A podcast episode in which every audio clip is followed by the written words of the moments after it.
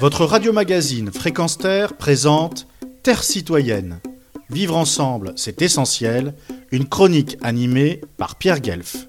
Au risque de me répéter, il y a des auteurs qui deviennent des familiers à force de lire leurs ouvrages. On attend même leur dernier opus comme la missive d'un parent ou d'un ami parti de l'autre côté du globe pour plusieurs mois, voire des années.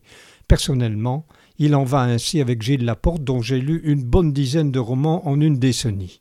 Est-ce que Le Moulin des Secrets, qui vient de paraître à Genèse Édition, est de la même trempe que Des fleurs à l'encre violette, mon préféré parmi tous? Comparaison est-il raison en littérature? Peu importe, avec Gilles Laporte, on est assuré d'un récit souvent palpitant, avec du concret, du vécu comme fil conducteur.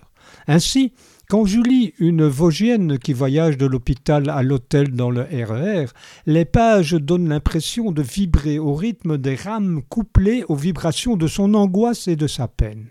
En revanche, quand elle rencontre un inconnu, un médecin, à la réception de son hôtel parisien qui se présente à elle et lui dit vouloir la rassurer sur l'état de santé de son mari, Bernard, meunier de profession et fraîchement opéré d'un triple pontage cardiaque, on peut se dire qu'il s'agit d'une situation relevant de la pure fiction. À vrai dire, en refermant le moulin de secret, on se rend compte que cette rencontre n'est pas aussi bizarre que ça.